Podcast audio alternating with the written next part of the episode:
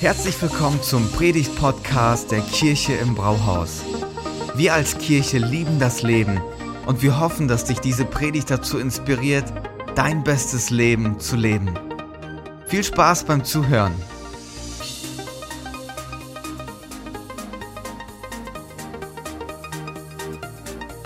Ja, heute schließen wir unsere Reihe ab, die wir im Oktober begonnen hatten, Anfang Oktober. Es ging um die Frage ähm, der Bewegung. Die Reihe heißt Move, bleib in Bewegung. Bewegung ist sehr wichtig für unseren natürlichen Körper. Bewegung ist aber auch für die Seele total wichtig, um beweglich zu bleiben und auch für unseren Geist. Wir haben einige Texte angeschaut im ganzen Oktober, weil die Bibel, das Neue Testament, von Bewegung, von Lauf, von Wettkampf einiges berichtet. Und heute mache ich den Abschluss mit der Fragestellung, äh, wie geht man als Sieger vom Platz? Oder ich will euch heute erklären, so gehst du als Sieger vom Platz. Wäre das nicht eine schöne Pose, wenn dein Leben mal so auf den Höhepunkt kommen würde und du wirklich Sieger geworden bist in diesem Leben? Wenn ich ältere Leute treffe, dann äh, höre ich ihnen sehr gerne zu, weil sie bilanzieren können. Sie können ihr Leben nochmal Revue passieren lassen und ich stelle so gerne die Frage, was war das Besondere, was du erlebt hast, was man lernen könnte, was würdest du vermeiden, was würdest du anders machen und von der Erfahrung anderer zu lernen, finde ich, ist ähm, total tolles äh, Privileg. Und Tony Campolo, ein Soziologieprofessor, hat das mit Leuten gemacht, die älter als 95 Jahre alt sind. Er hat Leute gefragt, Ü95-Typen, was würdet ihr anders machen, wenn ihr noch mal leben würdet? Und hier sind seine drei Hauptantworten, die er gefunden hat. Diese Leute sagen, ich würde mehr reflektieren.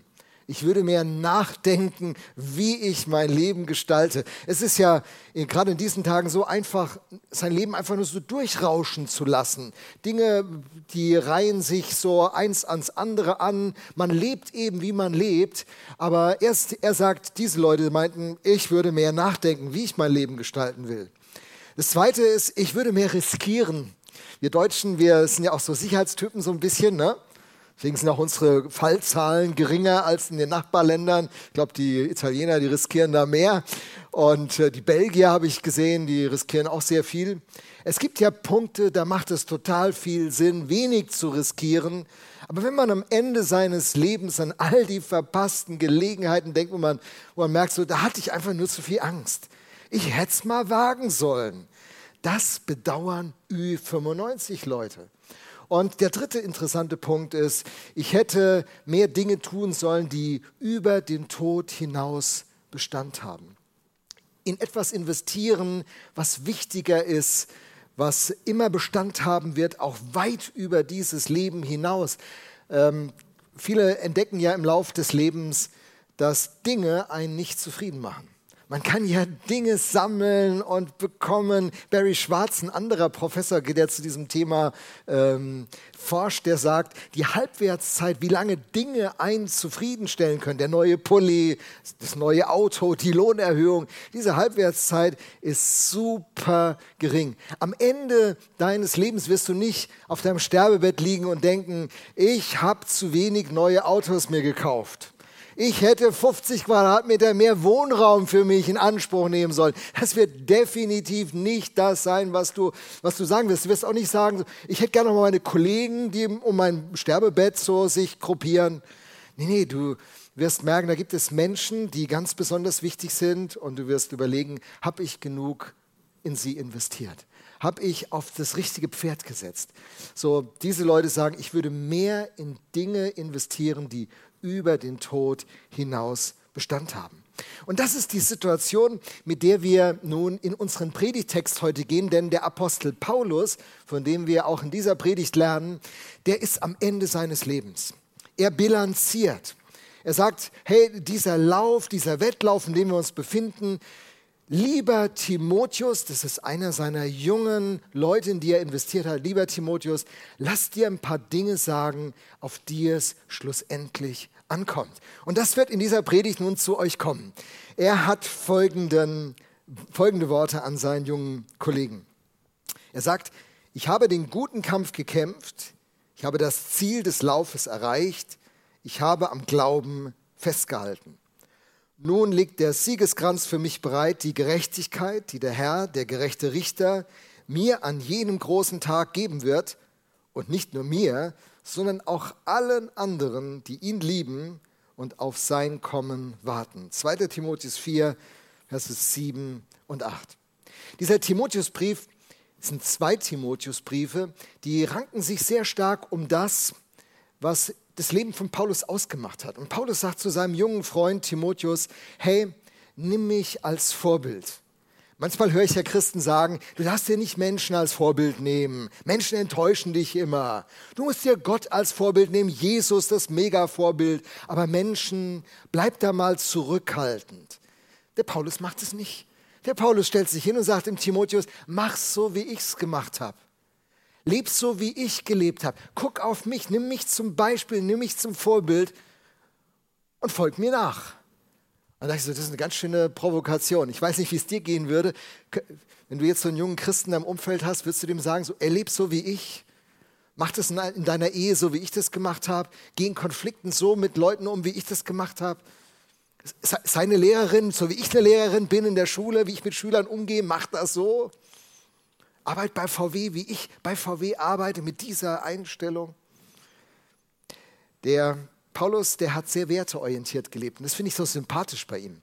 Der hat nicht Wasser gepredigt und Wein getrunken. Ich meine, es gibt ja nichts Verletzenderes als Leute, die riesige Ansprüche in den Raum stellen und dann stellst du fest, die leben das selber gar nicht, die quatschen nur. Und das ist wichtig für Christen. Und deswegen in der Kirchenbrau ist uns wichtig, wir sind mal lieber nicht so geistlich, nicht so toll, nicht so super, aber dafür echt. Wir glauben, dass Echtheit wichtiger ist wie perfekt sein. Wir sind alle unterwegs, wir sind alle auf dem Weg und wir haben alle das Potenzial, uns zu enttäuschen. Aber wenn wir echt sind, dann entstehen innere Verbindungen. Wir wollen wahrhaftige Leute sein.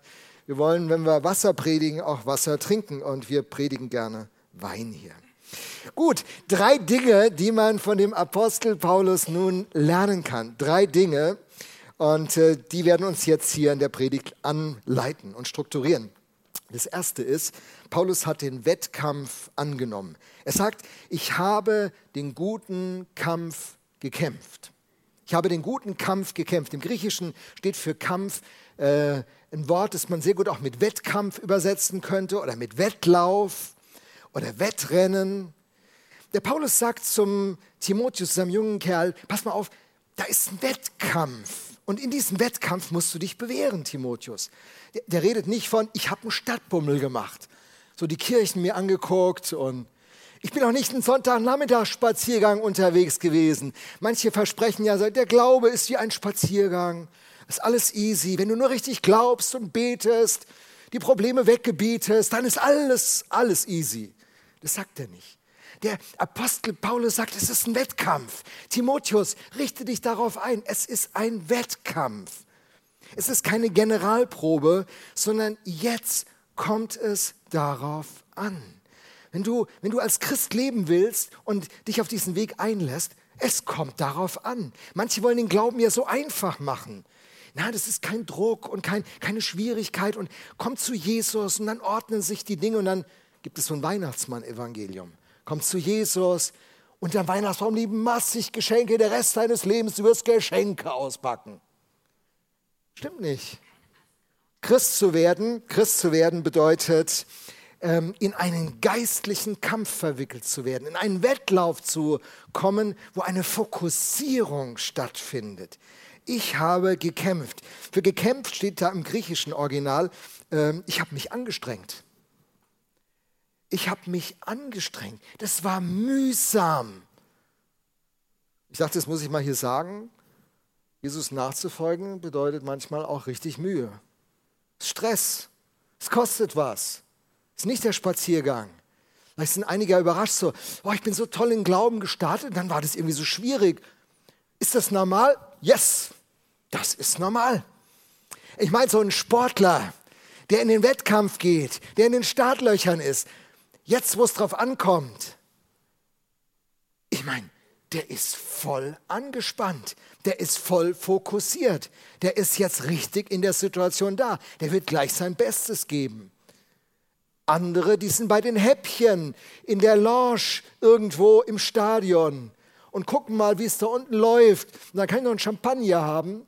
Manche träumen davon, dass Glaube so wäre. Aber der Christ ist der, der unten ist, auf der Startbahn. Der wartet, dass, dass das Rennen losgeht und der jetzt sein Bestes geben will. Ist ja, viele Leute vergeuden ihr Talent. Sie sind enorm begabt, sind von Gott so beschenkt, aber sie sind da, sie sind da auf den Rängen irgendwo mit ihren Häppchen. Dabei wären sie Top-Sportler. Und wenn du das Talent, das Gott dir gegeben hat, wenn du das an den Start bringen willst, dann musst du aufs Spielfeld kommen. Vom Zuschauen wird sich dein Talent nicht entfalten. Es ist ein Kampf. Im 2. Timotheus 2, Vers 3 sagt dann der Apostel Paulus seinem jungen Kollegen Timotheus, als ein guter Kämpfer Jesu Christi musst du, so wie ich, sein Vorbild, so wie ich bereit sein, auch für ihn zu leiden. Zu kämpfen bedeutet auch zu leiden. Wenn ich an einen Sportler denke, der gelitten hat, weil er gekämpft hat, denke ich an diesen Mann. Ich meine, wer von euch hat die Szene damals im Endspiel in Brasilien live am Fernsehen gesehen? Kann ich mal sehen? Doch, ein paar Leute gucken auch Fernsehen, das finde ich gut. Finde ich gut. Also Sport, Endspiel, das war schon, das war schon richtig gut. Und wisst ihr, dieser Bastian Schweinsteiger, der hat alles gegeben. Der wollte unbedingt gewinnen. Ich meine, in dem Moment hat er nicht gedacht, warum bin ich nicht zu Hause in meinem Schaukelstuhl? Der hat gelebt für dieses Finale. Der hat darauf hingefiebert. Der hat sein Bestes gegeben, dass dieser Moment kommt. Und glaubt mir, als er den Cut unter dem Auge hatte und geblutet hat, der hätte der Jogi Löw zu ihm sagen können, komm, wir, wir wechseln dich aus. Der wollte nicht ausgewechselt beurteilt werden. Der wollte gewinnen. Der wollte nachher beim Abpfiff auf dem Rasen stehen. Der wollte diesen Pokal, diesen FIFA World Cup in die Höhe halten. Der hatte ein Ziel, der war fokussiert. Und dafür hat er gekämpft. Und so ist es im Glauben auch. Kein Weihnachtsmann-Evangelium. Wir kämpfen für etwas, was sich lohnt, wofür wir unser Bestes geben. So raus aus dem Sofa, raus aus dem Schaukelstuhl. Hey, drauf auf die, auf die, die Rennbahn. Gib dein Bestes. Lass dich auf diesen Kampf ein. Und die Frage an dich heißt, hast du diesen Wettkampf angenommen? Ich bin seit über 30 Jahren Pastor und habe so manches Gespräch in der Zeit geführt. Und dabei festgestellt, dass Leute im Glauben Schwierigkeiten bekommen, wenn sie den Kampf nicht annehmen wollen. Dann wird der Glaube für sie so unangenehm. Und irgendwann war mir, war mir klar, ich muss da ganz ehrlich sein und sagen, hey, wenn du als Christ richtig durchstarten willst, dann wirst du leiden müssen dafür, du wirst verlacht werden, du wirst Widerstand bekommen und äh, lass dir eins sagen, ich ganz vorne auf die Bühnenkante, wenn ich jetzt direkt vor dich, wirklich vor dich stellen, sagen, das ist normal. Stell dich drauf ein, trainier dafür, mach dich bereit, dass wenn die Situation kommt, aber weißt du was? Es lohnt sich. Guck dir den Basti Stein, äh, Schweinsteiger an. Es lohnt sich. Ich meine, nachher diesen Weltcup in die Höhe zu halten und zu sagen, ich bin Weltmeister geworden. Es ist doch die Frage, ob sich das, wofür man leidet, auch lohnt. Und das sagt hier der Apostel Paulus zu seinem jungen Kollegen. In 1. Timotheus 1, Vers 18, wie gesagt, die ganzen Briefe, die beiden, die er an ihn geschrieben hat, die nehmen ihn hinein. Da sagt er, gestärkt durch diese Zusagen sollst du den guten Kampf kämpfen. Heißt es, gestärkt durch diese Zusagen, das sind die Aussagen, die er vor dem Vers 18 macht, die zu lange dauern würden, die jetzt alle zu lesen. Was sagt er da in der Essenz? In der Essenz sagt er, alles geht auf Gott zurück. Jesus Christus ist Gott unter uns, Gott der Mensch wird. Jesus wird wiederkommen. Jesus wird diese Welt in Ordnung bringen. Diese Welt ist aus den Fugen geraten. Die Dinge sind nicht, wie sie sein sollten. Viren sind nicht der Masterplan. Zerstörerische Killerviren sind nicht die Idee von Gott. Diese Welt ist nicht in dem Zustand, aber er macht sich auf, diese Welt wieder in Ordnung zu bringen. Und am Ende des Tages heißt, ist nicht entscheidend, wie viel Autos VW verkauft hat. Am Ende Des Tages nicht entscheiden, wer in Amerika Präsident wird. Am Ende des Tages zählt nicht, wer der nächste Bundeskanzler wird.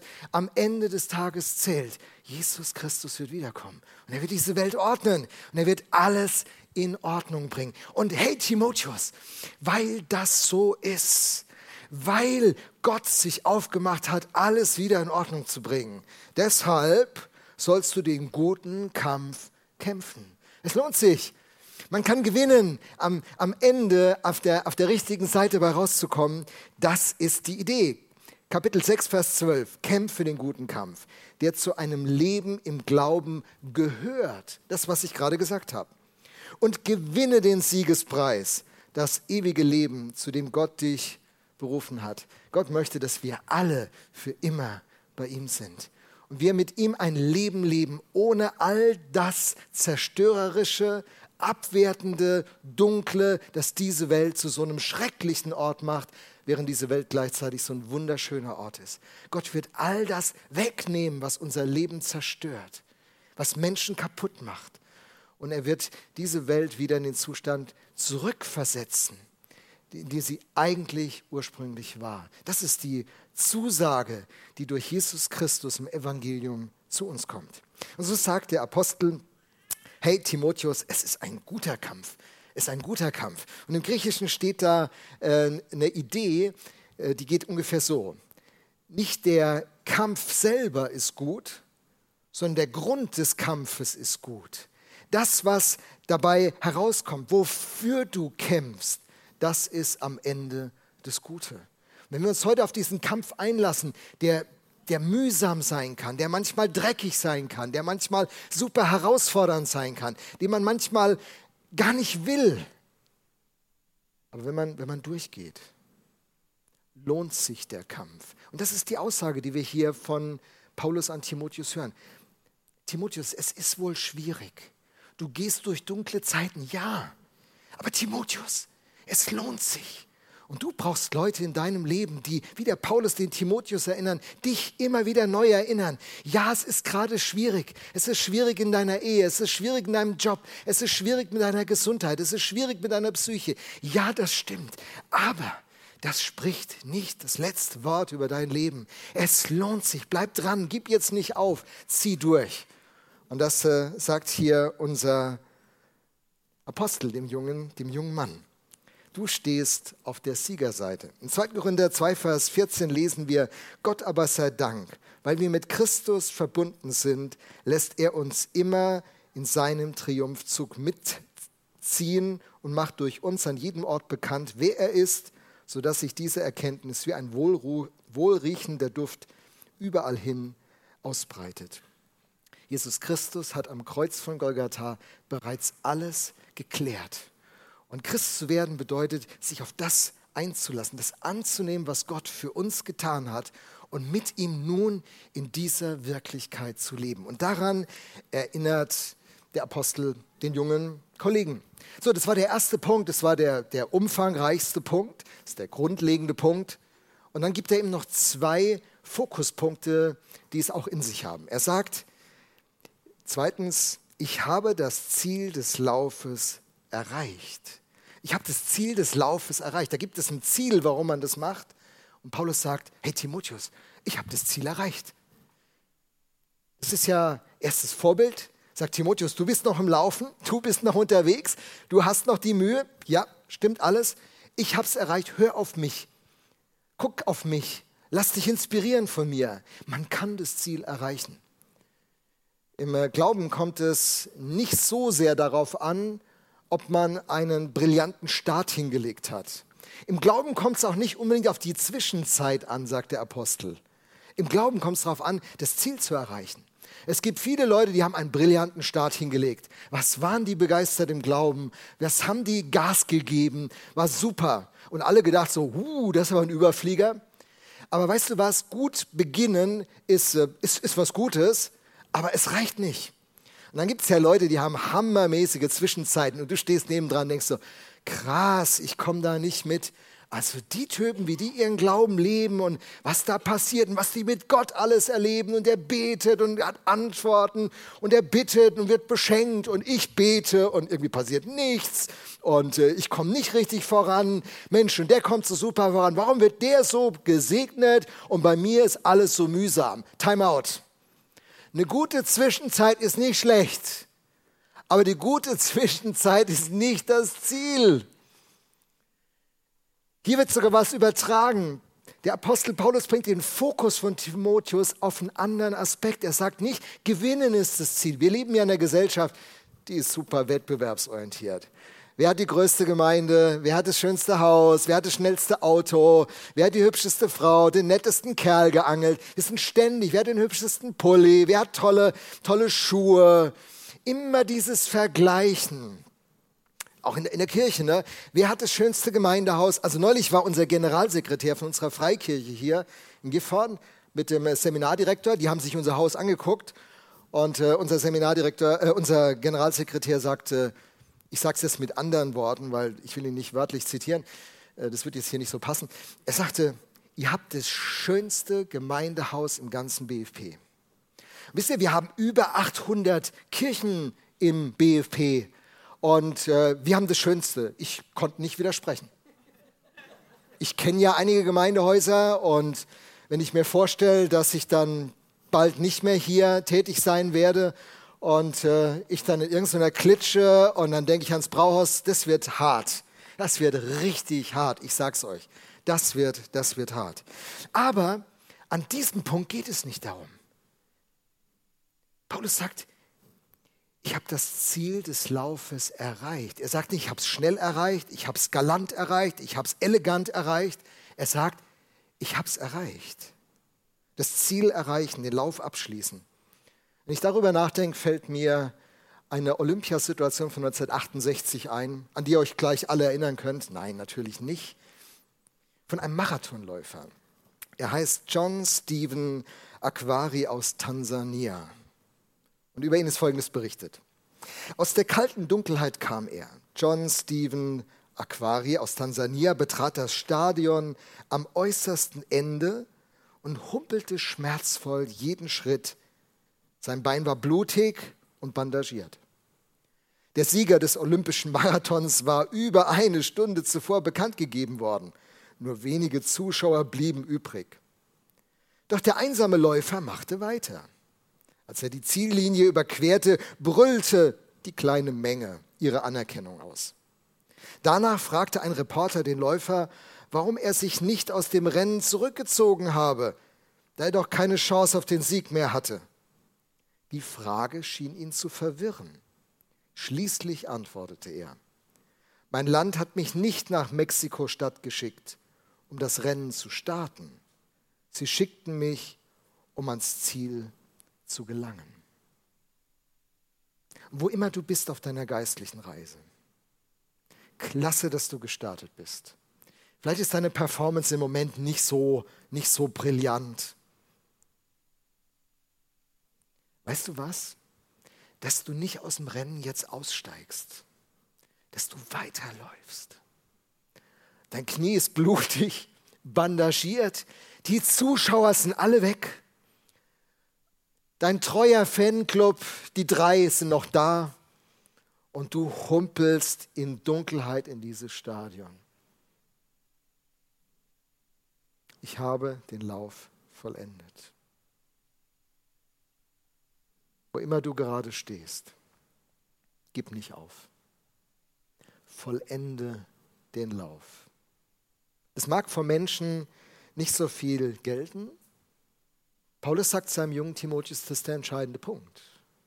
Und wir erinnern uns, die wir ein bisschen in uns in der Bibel auskennen, vielleicht an einen Satz von Jesus. Die Ersten werden die Letzten sein.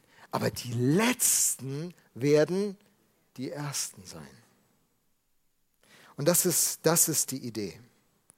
Den Lauf zu vollenden, abzuschließen, das ist der entscheidende und das ist der wichtige Punkt. Das ist der ganz entscheidende Punkt. Der Sieg ist der Siegeskranz. das war in der römisch-griechischen Kultur das, das, das Sieges, Siegeszeichen, das sie haben sollten, der Siegeskranz, vielleicht können wir den gerade mal sehen. Und ähm, das hat man sowohl im privaten wie im öffentlichen Raum, hat man so Leute belohnt. Hier sehen wir Sedan im, äh, in einem anderen WM-Finale. Er ist rausgeflogen damals und läuft dann an diesem Pokal vorbei. Ähm, er hat es nicht erreicht. Er hat ein, ein tolles Turnier gespielt, aber er musste frühzeitig vom Platz. Und der Paulus, der sagt den Timotheus, nicht frühzeitig vom Platz gehen. Du musst, du musst den Regeln konform spielen. Und ein anderer berühmter Sportler, Lance Armstrong, wie viele Toursiege hat er erreicht, aber er hat nicht den Regeln konform gekämpft. Er ist disqualifiziert worden. Viele seiner Titel hat er verloren, weil er betrogen hat. Hey, es ist wichtig, dass wir, dass wir in dem, was Gottes Rahmen, das er in seinem Wort uns sagt, was Gottes Rahmen uns vorgibt, dass wir darin unsere Orientierung finden, damit wir wirklich den Siegeskranz am Ende erreichen. Und das ist das ewige Leben. Nicht der Sportler entscheidet, ob er regelkonform gelaufen ist, sondern der Punktrichter entscheidet es am Ende. Und am Ende wird Gott über unser Leben das letzte Wort sprechen. Was immer Menschen über dich sagen. Weißt du, Menschen, die können so viel Urteile über jeden von uns fällen. Die haben ihre Bilder über uns, die haben ihre Meinung über uns. Man kann sehr, sehr gestresst werden von Menschen mit all ihren Ansprüchen gegen uns. Und ihre Meinungen können uns super verletzen. Aber der eigentliche Punktrichter ist am Ende der Schöpfer Himmels und der Erde. Was er zu sagen hat, ist entscheidend. Und er sagt, dass du das Ziel erreichst, dass du dranbleibst, dass du ankommst. Darauf kommt es am Ende an. Der dritte Punkt, den finde ich auch sehr interessant, den sagt der Apostel Paulus dem Timotheus schlussendlich. Er sagt, du musst am Glauben festhalten. Er sagt, ich habe den guten Kampf gekämpft, ich habe das Ziel des Laufes erreicht, ich habe am Glauben festgehalten. Und im Originaltext steht für diesen Begriff festhalten auch ein Wort, das man so übersetzen könnte. Bewachen, einhalten. Ich habe den Glauben bewacht. Und das ist ein Punkt, der ist auch ganz wichtig, dass wir nochmal kurz am Ende ansprechen. Wenn du zum Glauben an Jesus Christus gekommen bist, dann, dann, dann ist dein Glaube massiv umkämpft. Du musst ihn bewachen, sonst wirst du ihn verlieren. Zum Glauben gekommen zu sein bedeutet nicht einmal Christ und dann, dann ist immer alles ganz fein, sondern jeder Christ hat einen Gegner, einen Feind, der einem diesen Glauben wieder abjagen will. Und seine Spielarten sind unterschiedlich. In Matthäus 13 nennt Jesus im Gleichnis vom vierfachen Ackerfeld vier Spielarten, wie unser Gegner uns den Glauben rauben will. Er sagt, er ist der direkte Räuber. Wenn das Wort Gottes gesprochen wird wie Saatguten auf den Boden fällt von dem Acker, dann, wird, dann, dann kommt der Böse und versucht es sofort wegzupicken. Mit Vögeln, die das direkt wegpicken. Das ist so das, das Bild. Wenn du jetzt diese Predigt hörst und in deinem Herzen merkst, da redet Gott zu dir, dann musst du dich darauf einstellen, dass der Böse kommt, dass er dir genau das wieder rauben will. Und es ist so interessant, man liest, man liest in der Bibel morgens und man liest in der Zeitung morgens. Und dann sagen mir Leute, wenn ich morgens in der Bibel lese, irgendwie da bleibt nichts hängen. Was ich in der Bildzeitung gelesen habe, weiß ich noch am Nachmittag. Oder in der Allerzeitung. Ihr habt ja ein bisschen höheres Niveau, ne? Obwohl, ich habe ja die Osterpredigt dieses Jahr in der Bildzeitung geschrieben. Ich fand das nicht schlecht. Die haben alles Wort für Wort abgedruckt. Der Redakteur sagte mir, Herr Kraus, äh, Sie können Ihren Text so, wie Sie es bringen, wir werden nichts ändern. Und die haben das richtig gemacht. Also es war eine sehr seriöse Erfahrung und richtig, richtig stark, mal in der Bildzeitung eine Osterpredigt zu schreiben. Hat mir viel Spaß gemacht. Aber eigenartig, wenn wir, wenn wir Gottes Wort hören und aufnehmen, das geht so schnell verloren, während man irgendeinen anderen Müll irgendwie nicht loskriegt. Das bleibt alles hängen, man kriegt es nicht los und das wird man gerne behalten und man kann es nicht festhalten. Da ist eine geistliche Wirklichkeit. Hier dieses Wort Gottes zu predigen ist nicht nur irgend so ein sozialer Vorgang. Während ich das ausspreche, wirkt der Heilige Geist und er redet zu Menschen und er legt, er legt den Finger auf Themen deines Lebens und der Böse kommt und will es dir direkt rauben. Das, das ist die erste Art. Die zweite Art ist, du wirst Christ. Du hörst Gottes Wort, es beginnt in dir zu wachsen und dann kommen Schwierigkeiten und diese Schwierigkeiten, die werfen dich aus der Kurve raus. Das ist das Problem beim Weihnachtsmann-Evangelium. Wenn man Leuten sagt, werde Christ, bete, und dann wird alles gut in deinem Leben und Leute werden Christ und fangen an zu beten und merken, die Probleme, die wachsen. Das wird gar nicht einfacher, das wird zum Teil sogar komplizierter. Also vorher hatte ich weniger Schwierigkeiten, jetzt habe ich, weiß der Kuckuck, welche Mühe. Das ist der Plan. Dich so mit Schwierigkeiten vollzuschieben, dich, dich so zu belasten mit Themen, dass du irgendwann innerlich aufgibst und sagst, oh, das ist mir zu viel. Ich will das nicht. Lies es Matthäus 13 nach. Da wird es dargestellt. Die dritte Art ist, dass der Böse uns Sorgen schickt. Werde ich meinen Job behalten? Können wir die Raten fürs Haus bezahlen? Ich wollte doch eigentlich mir ein neues Auto kaufen. Die blöde Pandemie. Wie geht das weiter? Wie ist es eigentlich mit dem Diesel? Muss ich mir jetzt ein E-Auto? Wie, wie geht das alles? Was werden meine Kinder machen? Ähm, Mensch, mein Partner, werden wir jetzt krank? Der, der ist so bleich im Gesicht. Man macht sich Sorgen und Sorgen und Sorgen. Und Sorgen sind ein Werkzeug des Bösen, den Glauben in deinem Leben zu ersticken. Was macht ein Christ mit Sorgen? 1. Petrus 5. All eure Sorge werft auf ihn, denn er ist besorgt um euch. Da ist einer, der macht sich Gedanken um dein Leben und das deiner Lieben und deiner Familie und deines Jobs und deines Besitzes. Und du sollst das, was dich besorgt, ihm bringen. Und dann wird der Glaube lebendig, weil auf einmal dein Leben und der Glaube zusammenkommt. Mancher, der lebt ja den Glauben vor allen Dingen am Sonntag und managt den Rest der Woche in Eigenregie. Aber die Idee des Christseins heißt, Gott wird zur Mitte meines ganzen Lebens. Und dann bekommt er Einfluss und dann merkt man, Gott sorgt. Nicht immer so, wie ich es mir für mich wünsche, weil er hat ein bisschen eine weitere Perspektive, aber er macht es immer gut. Am Ende ist es gut. Wenn es noch nicht gut ist, ist es noch nicht das Ende. Gott, Gott verfolgt einen guten Plan für unser Leben, aber nicht in der kurzfristigen Distanz zwingend.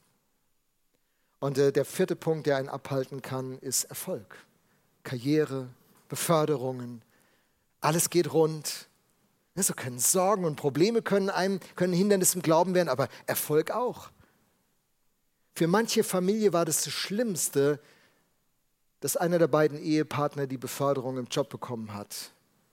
Und auf einmal waren die Überstunden im Gehalt abgegolten. Es war eine coole Summe, die, die am Monatsende auf dem Konto ankam. Und die Kinder sahen Papa oder Mama nur noch wenig. Das, was von Priorität war, das fiel hinten runter. Man hatte keine Zeit mehr für Kleingruppe, keine Zeit mehr für sich irgendwo anders noch engagieren. Der Erfolg fraß einen aus, auf. Im Management sagt man, in den erfolgreichen Jahren opfert man seine Gesundheit für sein Bankkonto.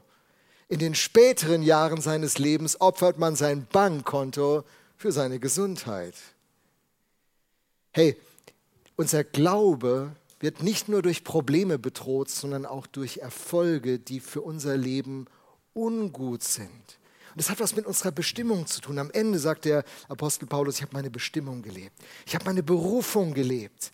Wenn deine Berufung ist, eine Führungskraft, eine Geschäftsführungskraft, ein Abteilungsleiter zu sein, wenn das der Weg von Gott für dich ist, dann mach das, weil das ist gut und dann wird der Rahmen auch passen.